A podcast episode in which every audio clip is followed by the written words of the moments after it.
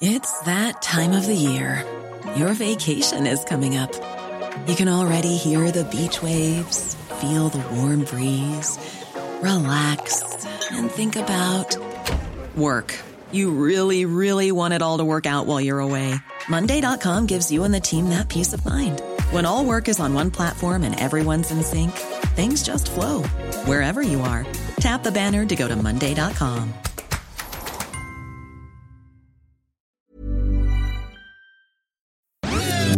Dixo presenta Fuera de la caja con Macario Schettino. Dixo is back.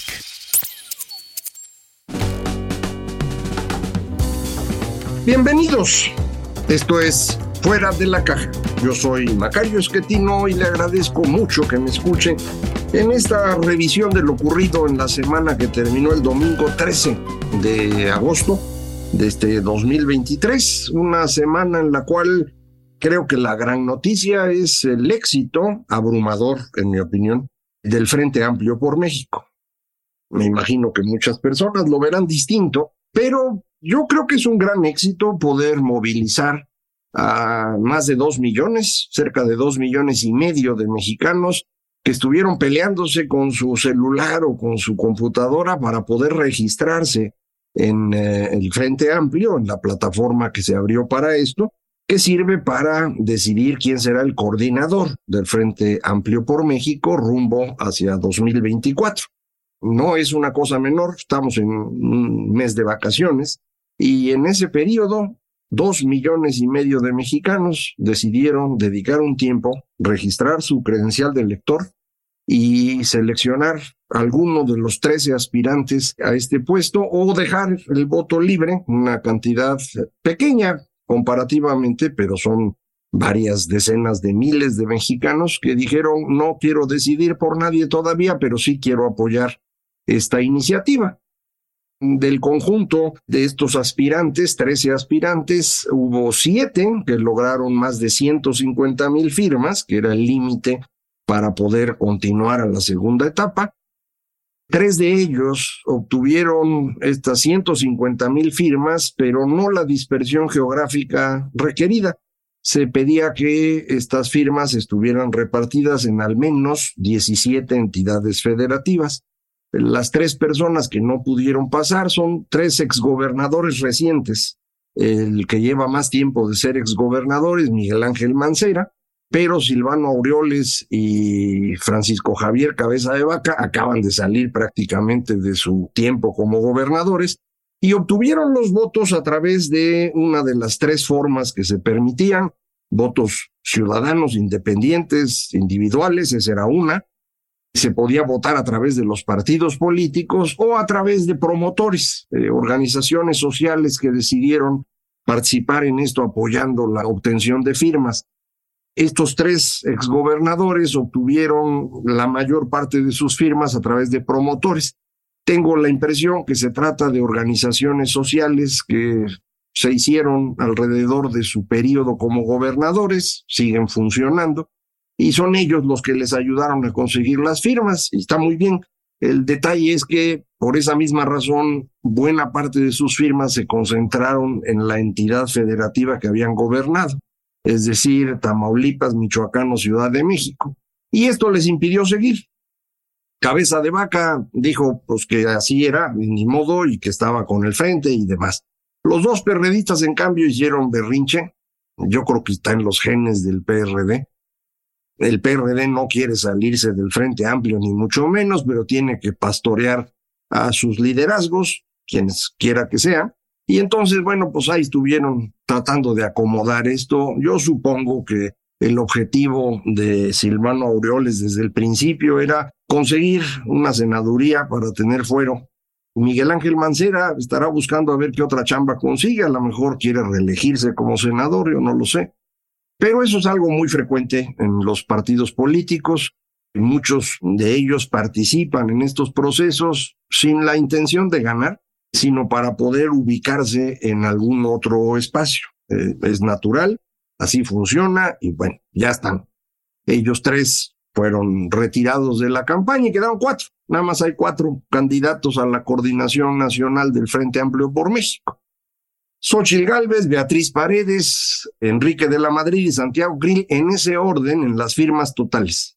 Es decir, quien más firmas obtuvo fue Xochitl Gálvez. La gran mayoría de sus firmas fueron individuales, diría yo ciudadanas, pero no es exacto el término, van a reclamar que las firmas de todos son firmas ciudadanas y tienen razón. Entonces, firmas individuales, ahí es donde gana abrumadoramente Xochitl Galvez, pero en segundo lugar ahí queda Beatriz Paredes, y esto para mí es algo sorpresivo.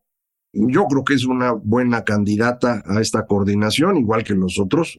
Si los cuatro me parecen buenos. Eh, sin embargo, no esperaba yo que ella obtuviera tantas firmas individuales.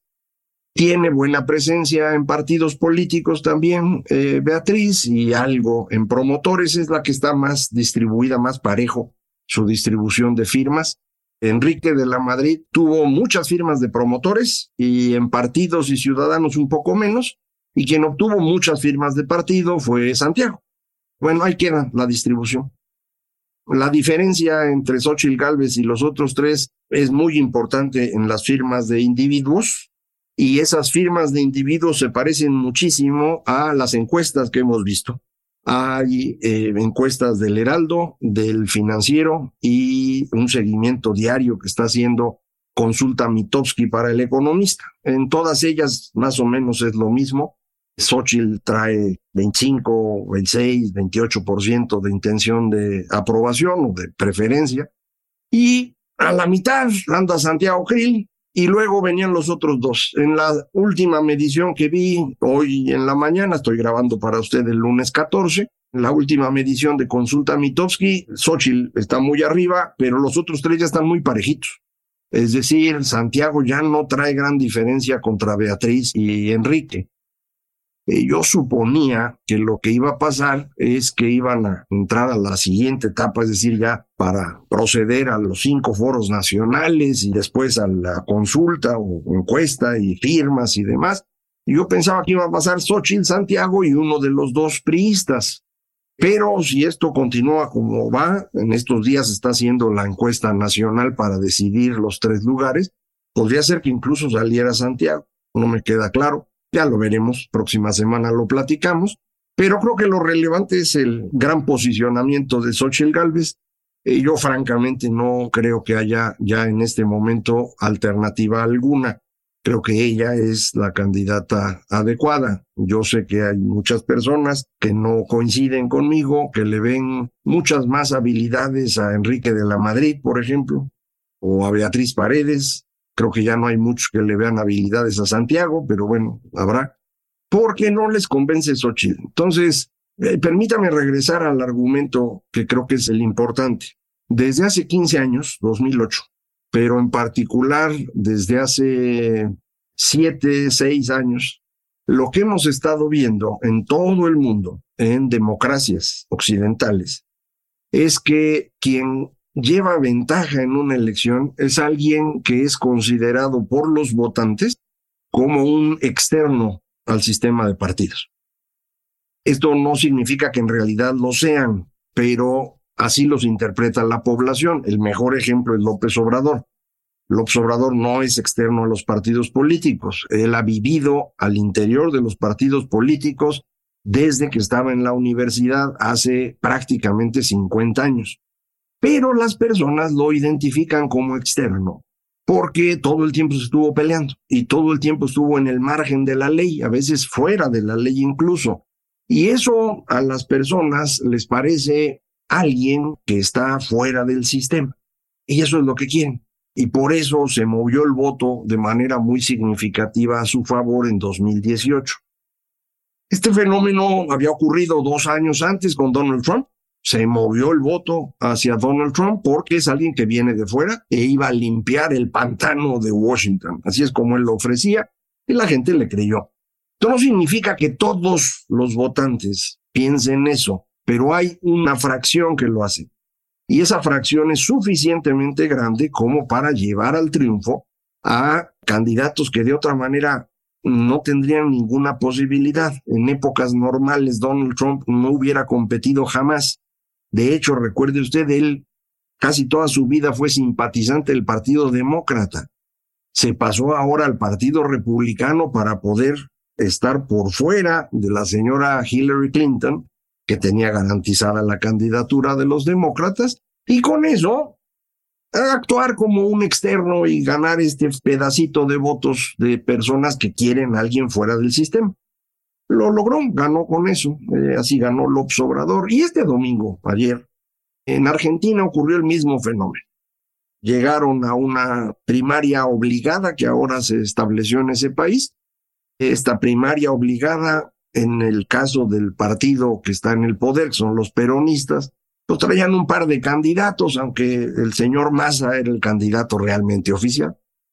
Del otro lado del, digamos, el bloque de Macri, que tiene la fuerza de votos en la comunidad autónoma de Buenos Aires, había una gran disputa entre quién podía ser candidato. Ganó al final la señora Patricia, que había sido ministra de Defensa o de Seguridad, no recuerdo una de estas cosas. Gana finalmente ahí. Y hay una participación excepcional de alguien que no estaba realmente eh, estando en disputa al interior de su partido, él era el candidato de su partido, y en ese sentido la primaria pues, no le aplicaba, pero todos tenían que participar, que es Javier Milei. Javier Milei es un economista que muchos consideran libertario, pero en realidad creo que es un personaje de extrema derecha, es un fascista, no ha tenido el poder, cuando lo tenga lo podremos comprobar, espero que no llegue, pero bueno, este personaje todo el mundo le asignaba por ahí de 10% de intención de voto, obtuvo el 30%. Y si usted ve el mapa de Argentina, prácticamente cubre todo el país. Hay que recordar, la mayor parte de la población está en la parte de arriba de Argentina y sobre todo concentrado en el noroeste, que es donde está la ciudad autónoma de Buenos Aires. Ahí en esta ciudad, en esta región, pues, quien gana es el grupo de Macri, en el resto de esa región de Buenos Aires o provincia de Buenos Aires ganan los peronistas todavía y otro cachito por el noreste, pero muy poquito. La gran sorpresa es, mi ley, ¿no? Todos esperaban 10, obtuvo 30. Esta no es una elección propiamente hablando, la elección va a ser en octubre. De ahí, si nadie obtiene la mitad más uno de los votos, habrá una segunda vuelta en noviembre y entonces ya sabremos quién gana. Pero de momento ya ocurrió lo que le estoy comentando. Alguien que viene de fuera, que no está en ningún partido político reconocido y que llega a la elección, pues trae una ventaja enorme. Lo acabo de ver ahí. Ocurrió lo mismo en Guatemala, en las elecciones oficiales de Guatemala. Quien quedó en segundo lugar fue un personaje que nadie realmente ubicaba, el señor Bernardo Arevalo, de un partido llamado Semilla, que a final de cuentas obtiene unos pocos diputados en el Congreso en esa misma elección, pero Arevalo se va desde prácticamente no existir al segundo lugar. ¿Por qué ocurrió esto? Porque se puede ubicar más o menos un 25% del voto en Guatemala que estaba buscando a alguien fuera de los partidos. Estaban decididos a votar por Carlos Pineda, hasta que Carlos Pineda fue inhabilitado para la elección por un pleito al interior de su partido político. Él era de un partido político llamado Cambio. Como no le daban chance, se salió, creó uno nuevo. Los de Cambio lo acusaron con la Suprema Corte de que era ficticia la asamblea donde lo habían nominado, etc. Entonces le quitaron la candidatura. En ese momento estaba en primer lugar ya, 23%. ¿Cómo había logrado ese 23%? Con TikTok. Es un empresario muy rico del noroeste de Guatemala.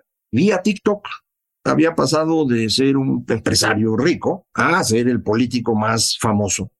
Lo quitan y ese 23% se mueve en al menos la mitad hacia un candidato que parecía de oposición razonable, pero este candidato da una declaración que sonaba muy pro gobierno y en ese momento se mueve este 10, 12 puntos, se mueven de golpe a buscar a otro candidato. Ya no lo registran las encuestas, pero sí se podía ver en TikTok.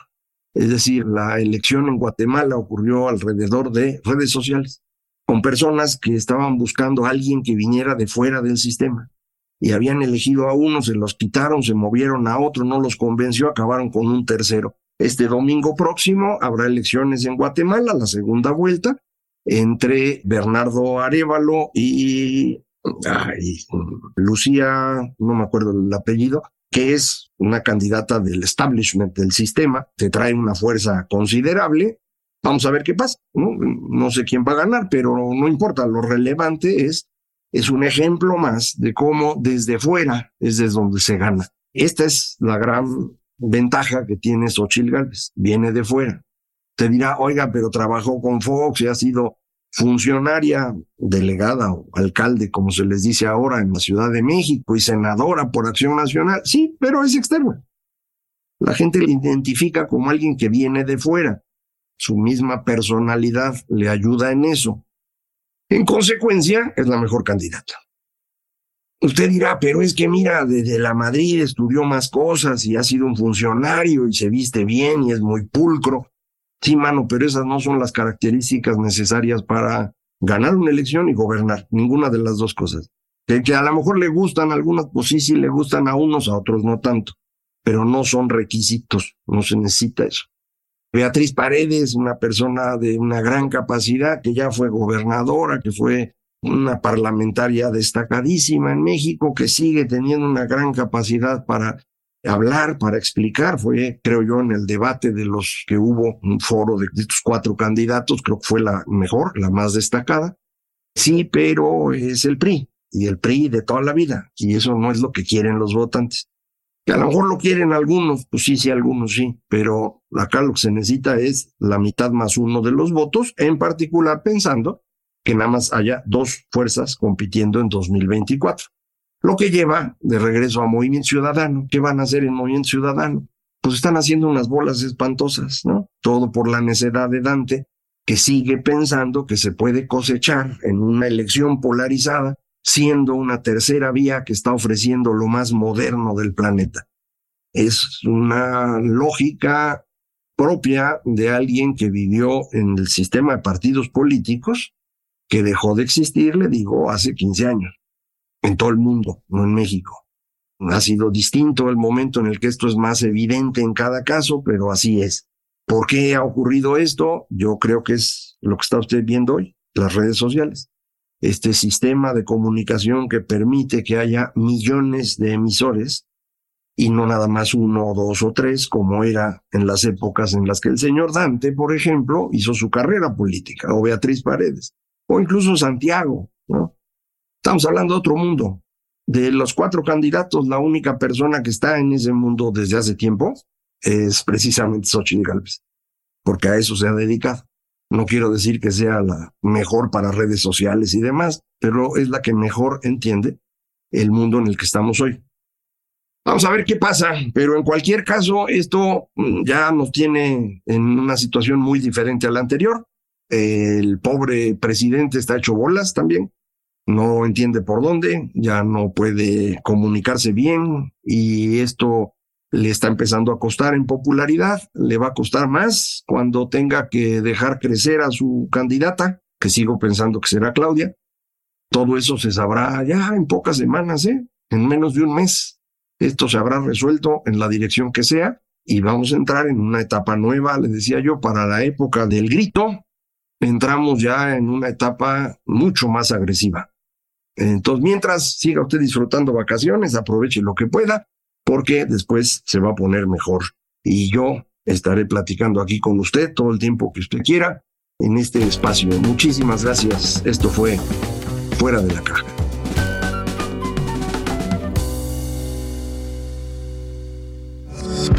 Dixo is back.